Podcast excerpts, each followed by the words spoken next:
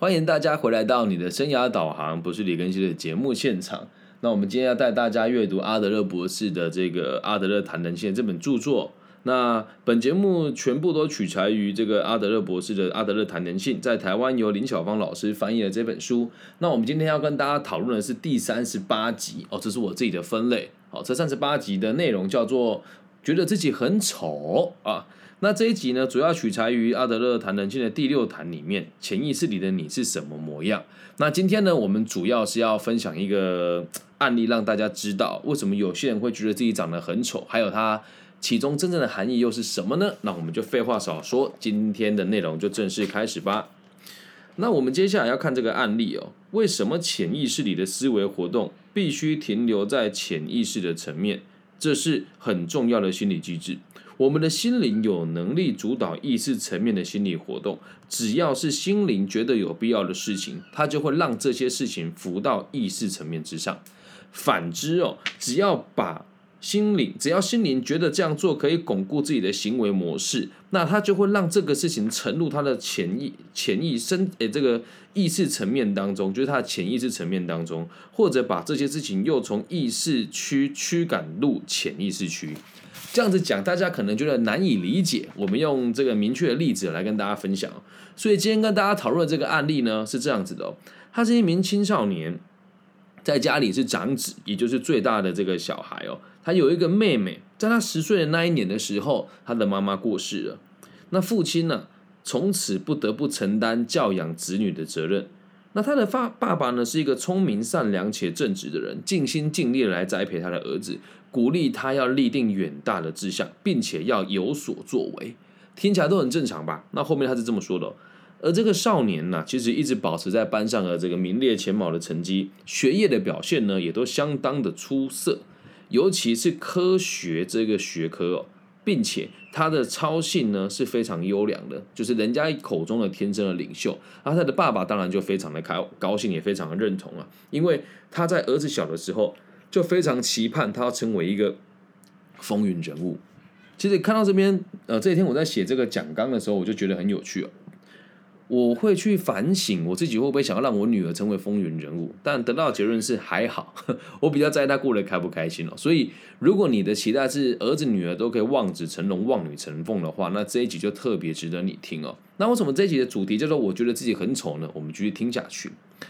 后来啊，这个少年呢，表现出某些特点，让他的爸爸相当担忧，哦，而想要改变他。少年的妹妹长大了之后，变成了他的劲敌。他的妹妹很有本事，但是，但他是将弱点当做武器来吸引别人的注意，把哥哥比下去。他很会料理家务，这一点哥哥不是他的对手。所以为什么说他很有本事呢？因为妹妹就知道哥哥很强嘛，所以他会用各种弱点来当做武器，让别人来关注他。那为了把哥哥比下去，因为他读书也读不赢哥哥，那领导潜能也不如哥哥，所以他的角度就会变成是：那我做一些家务事好了。那在这些地方，哥哥自然就不是他的对手了。那后来这个青少年他就发现，想要在家务事上面获得肯定与重视，真的太困难了。但是如果转换成其他领域的话，他就可以轻松达成。没有过多久之后，他的爸爸就注意到这个少年的异常哦，而且越接近青春期就越来越明显。其实说穿了，少年不容易结交新朋友，因此根本就没有社交的生活可言。因为他很优秀啊，所以他结交不到新朋友啊，因此他没有社交生活可言。如果新朋友是异性的话，他会直接逃走，有趣吧？本来认识人就够少了，那现在因为认识的朋友是异性，他就觉得更加的想逃避。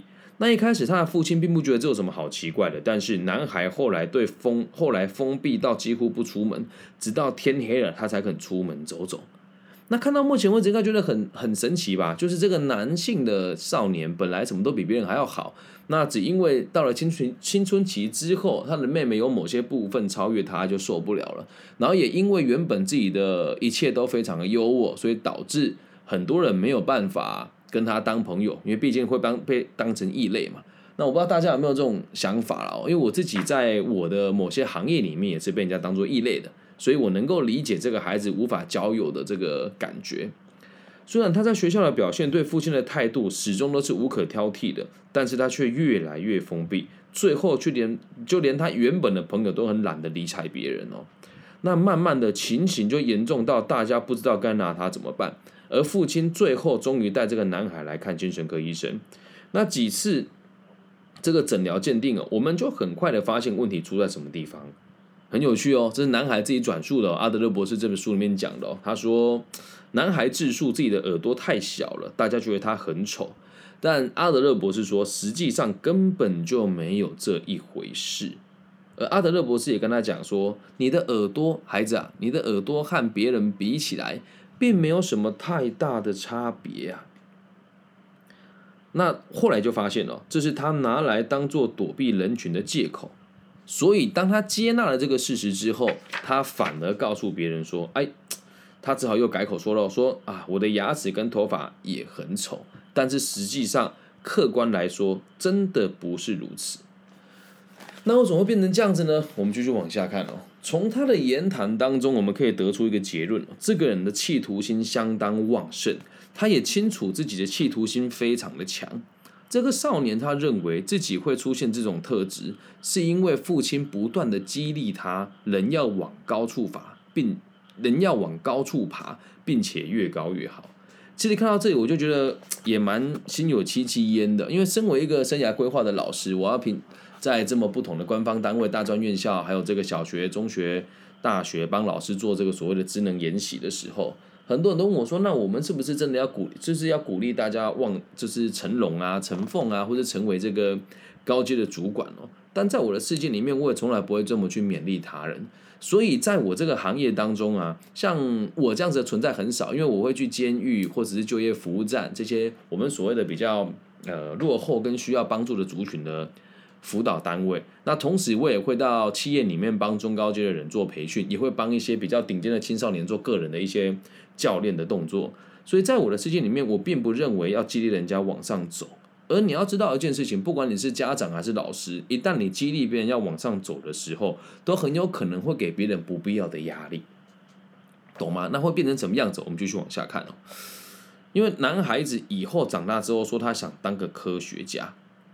那如果不是他后来变得连一般社交活动也都不参与哦，原本他这样子的想法是不会引来注意的。哎，听清楚了哦，这个词用的有点重。他说他本来想当个伟大的科学家，但如果不是因为他后来变得连社交活动也不参与，这样子的想法是不会吸引别人注意的。也就是说，一个人在必然的成长过程当中，他一定不会马上就突然变得非常的亮眼，或是能够被群体接触。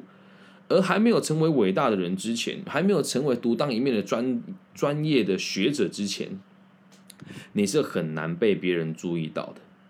那他为什么要把这么幼稚的论点当做借口呢？哦，什么论点呢？就是因为这个，诶，我要我我我的长相很丑，所以大家都不喜欢我。哦，那为什么我要用这个我的长相很丑来取得别人的注意呢？啊，书里面是这么说的哦，他说。如果他对于自己的外表看法是正确的，那他的日子会过得这么紧张不安也是合理的。因为我们的文明确实对于相貌长得不好的人不太友善。他这边做这个说明，我觉得蛮有趣的哦。你就扪心自问啊，各位亲爱的这个直播间的朋友，或者是你是这个在 Podcast 或是各个频道听到我节目的朋友，你觉得？长相跟颜值会影响到别人对你看法的，在这个弹幕区或者留言区帮我打一，觉得不会的帮我打零，哦，因为也确实在每个文明当中，长得漂亮的人会比较吃香，而长得丑的人就比较吃亏一点呐，对吧？我不知道大家的想法是什么，但在我世界里面，我认为这是很合理的事。那就像我今天呃这几天有到某个学校去担任，就是一些评委的工作了。那真的以长相跟外形来讲的话，哎，小弟本人我真是属于这四名评审当中长得比较，呃，我们讲身形健美，然后也比较年轻啊。因为确实三名老师我的身材是最 OK 的，然后也是最年轻的。那在这个过程当中，就我们评完分数之后，学生留下来问我们问题，那确实只有我得到学生们的青睐跟询问。那其他两位老师的专业能力当然也都很好，只是在第一眼的时候会让人家觉得好像长得顺眼的人比较容易被人家关注哦。好，所以阿德勒博士说的这也是实话，也也真的是因为在我们的文明当中，长得丑的人，或是比较不符合社会审美观的人，你在言行上确实会比较受到别人的歧视，或者是没有那么的有优势哦。好，我们继续回到书里面来看哦。那我们进一步的诊查来看，会发现哦，这个男孩子有非常强烈的企图心。那循着特定目标去前进哦，那他的企图心是什么？让别人关注他，了解吧？哦，那他在过去有一直都是班上的名列前茅的这个佼佼者，想当永远的第一名。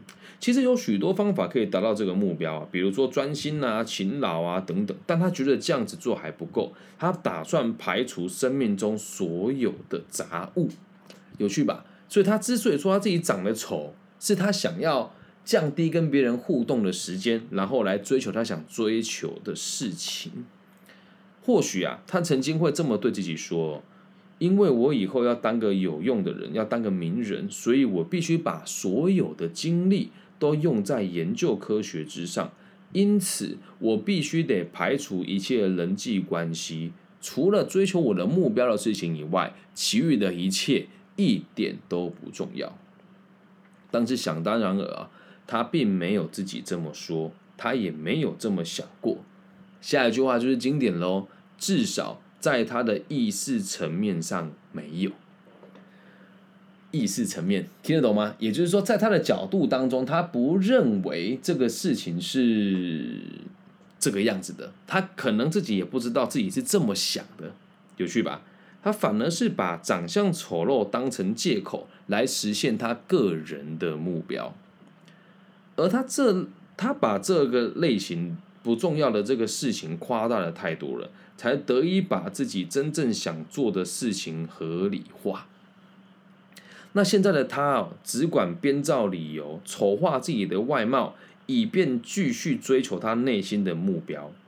哇哦，很多人看到这边可能很难理解哦，也很难接受。我们继续往下看，再做解析哦。如果这个男孩子他说自己想要学隐士般过着禁欲的生活，专心朝着他的目标前进，那这样旁人至少还能够理解他的行为。但是问题是，潜意识里他潜潜意识里的他一心努力的想成为一个大人物，但是意识层面的他却不知道为什么自己有这项指标，有趣吧？所以，我们这边目前到这里的解释，阿德勒博士是说，因为他希望自己能够被别人关注，又因为他希望自己能够摒除一切的外物，好好追求他想要的目标，因此他捏造了自己很丑的这件事情，来达到他的目标。哪两个呢？让自己有时间追求想做的事，还有让自己被别人关注啊。那他从来都没有想过，要不牺牲性命的一切来达到。目的，哦，他从来都没有想过要不惜牺牲的生命的一切达到这个目的，他自己都从来没有想过。那如果意志层面的他决定了，同时也公开宣布，为了以后我要成为伟大的科学家，所以我要勇敢抛弃生命中的一切，那他现在就不会说出自己很丑的这种鬼话了。况且。任何人只要公开表示自己渴望当第一名、当最优秀的人，为了实现目标，愿意断舍所有的关系，一定会成为别人的笑柄。所以他想到这一点，就感觉到害怕。有趣吧？我知道这有人会讲说：“老师，你这个狗屁不通。”有的人就真的长得很丑啊！哎，你要记住一件事，这个美跟丑是很主观的东西嘛。就像我自己。啊，我也希望大家可以客观的回答我了哦。你们如果觉得，呃，我哦李庚希长得算帅的，帮我扣个九九九；长得普通的，帮我扣个六六六啊。不管你在哪个直播现场，或者是你在哪一个这个直播平台，或者是 Podcast，或者是各个各个不同的收听的问这个平台当中，你觉得我长得帅的打九九九，觉得我长得普通的帮我打个六六六啊。那我来做一次演示哦，什么叫做对自己的外表有个健康的这个认知哦？目前只有一位同学打九九九，哎，没有关系，你们可以打六六六，我不在意。你要把你们真实的想法说出来。有人打六九是什么意思？我我说真的，我自己认为我长得不算帅，但起码五官端正，然后心地善良，所以看起来没有眼歪嘴斜。所以我不会跟别人讲说，我觉得我自己长得很丑。那当然，我也不会跟别人讲说我长得很帅。我会啦，其实我会，懂吗？因为我并没有想要拿这个当借口去降低我和别人互动的机会，能够理解吧？所以你一定要应一定要很中性的看待你自己。如果你觉得自己真的长得很很好看、很帅，那有可能是一种自我防卫的心态。所以请记得哦，不要任意的批评自己的长相，也不要拿你的长相来当做借口来让你追求某一些事情，懂吗？所以在回到书里面来啊，很有趣的事情是，他如果今天可以。承认自己内心真正的状况是说，我想要成为一名大人物，所以我不想要跟其他人往来，不是因为我长得丑，是因为我有想要追求的目标，那本质上就没有太大的问题了。因此啊，阿德勒博士做了一个小小的结论哦，他说，其实啊，有些想法我们不大能够公开，一来啊是为了可以顾虑到别人，二来是为了自己。为了这个缘故，男孩把自己的目标全部都藏在他非常深层的潜意识当中。很有趣吧？那你有没有把你的目标藏在你的潜意识当中呢？所以也鼓励大家哦，你有什么想追求的，你有什么想要达到的目的，都希望你可以勇敢的说出来，而不是用这种奇怪的方式来让别人呃，来让你自己达到合理的这个行为哦。那对于这样子的人呢，如果我们要让他们看清楚自己的动机，让他们知道自己内心正在悄悄的做一些什么，那么他们一定不敢正视他。因为看了就一定会动摇到心灵的平衡机制，行为模式也会跟着消失不见。而这个人想尽办法努力掩盖的事情，终于摊在阳光底下的时候，他的潜意识里的想法会被看得一清二楚。那之前没有想过的事情，之前没有这个考虑过的一些小小的细节，他的薄弱的观点，还有他惯性的思维，一旦被意识层面的自己觉察到了，整个行为就会乱了套。这是人类普遍的心理现象。接下来是今天这一集的关键点喽。人人都会紧张，人人都会紧紧的抓住可以把自己行为合理化的想法，排斥所有不利于执行目标的想法。人们只要人们只敢做一些在自我认知里面对自己有益的事情。反举对自己有益的事，我们就必须得承认它的存在。那所有对自己造成妨碍的，我们会尽可能的把它压进潜意识当中，是不是很特别啊？那我们今天这个案例就解释到这个地方哦。我希望让大家理解一件事情哦。如果以长相来讲的话，假设你认为自己长得很丑，然后你又觉得我自己找不到任何的这个方法来强化自己的自信，我就必须得说，你说自己长得丑就可以取得一个非常弱势的地位。任何事情只要做不好，就可以推个说啊，我就长得很丑，不然你要怎么样？懂吗？所以，呃，书里面讲说，这个男孩是为了让自己有更多时间去追求梦想，于是他用长得丑这个逻辑来让别人不愿意跟他相处，或者是来让自己认为自己就是无法跟别人相处的这个条件，这样能够理解吧？那如果你周遭有人觉得自己长得很丑的话，不妨去想一想，他有没有这样子的状况？有趣吧？比如说，像有个女生，她如果会跟别人讲，我觉得我长得很丑，哎，你觉得这是真心话吗？当然不是啊。就如果真的觉得自己长得很丑，她不会跟别人说嘛。那以书里面的例子来讲，就是用一个借口来达到一个难以启齿的目标啊。那所以类似的状况很多，我们还可以衍生出很多不同的案例。那我们下一集会再介绍其他的案例。那你去想一想，还有哪一些事情是我们拿来当借口最好的理由？除了我长得很丑之外，好。还有很多，然后这里直播上有人说说他自己长得很丑，如果只想要卖惨得到关爱，那就不要理他了。你讲的很对，但是总是会有一些沙文主义跟大男人主义的人会觉得，哎呦不会啊，你长得很可爱耶。很多女孩子跟男孩子讲这句话的目的是为了调出别人跟他讲说，我觉得你长得不差，也都是有目的的哦。这样能够理解吧？那我们再讲讲其他的案例，有跟这个状况很接近的，比如说呃。这个我读会计系，毕了业之后就只能读会，就只能做会计，这个也是一种借口啊。谁说你读什么系就只能做什么？说哦，我觉得我很彷徨，因为我有很多选择，这也都是说给别人听的。因为真正的状况是你根本一点选择都没有，你无法面对自己真的一点选择都没有，才会跟别人讲说我有很多不同的选择，很有趣吧？阿德勒谈人性的这一本书，总是用这种不同的方式来挑战跟。让我们理解各种不同的立场。那我也知道一般人读，如果你只听我这一集，你会觉得我我们这样子的内容很牵强，很难以理解。我希望大家可以真的花一点时间，把在台湾地区发行的这一本书叫做《阿德勒谈人性》哦，由林小芳老师翻译的这一本书，我从头到尾把它看完一次。那我们这个节目跟频道主要就是为了推广个体心理学，然后让大家过上稳定的生活。那其实基本上也都没有在重视盈利啦。就今年开播到现在，我们这个节目的收入真的也没有超过台币五千块。但是我们还是会继续努力的做下去，继续做我们认为正确的教育给大家听，好吗？所以希望大大家可以把这一集传给跟你说他觉得自己长得很丑的朋友听。但你要记住一件事哦。如果你传这集给他听的话，他很有可能是无法接受的。那如果你有遇到朋友说他无法接受，想跟我讨论，我都可以在直播的现场跟他们做互动跟对谈。以上就这集全部的内容喽，也谢谢这个 YST 零二一六的同学给我这个加油跟打气。那希望我们的节目的存在可以让这个世界有更多安定的可能性。如果你也喜欢我的节目的话，也希望你们可以透过各种不同的。这个平台反馈给我你们想听的内容，还有你们觉得有哪些地方可以改进的。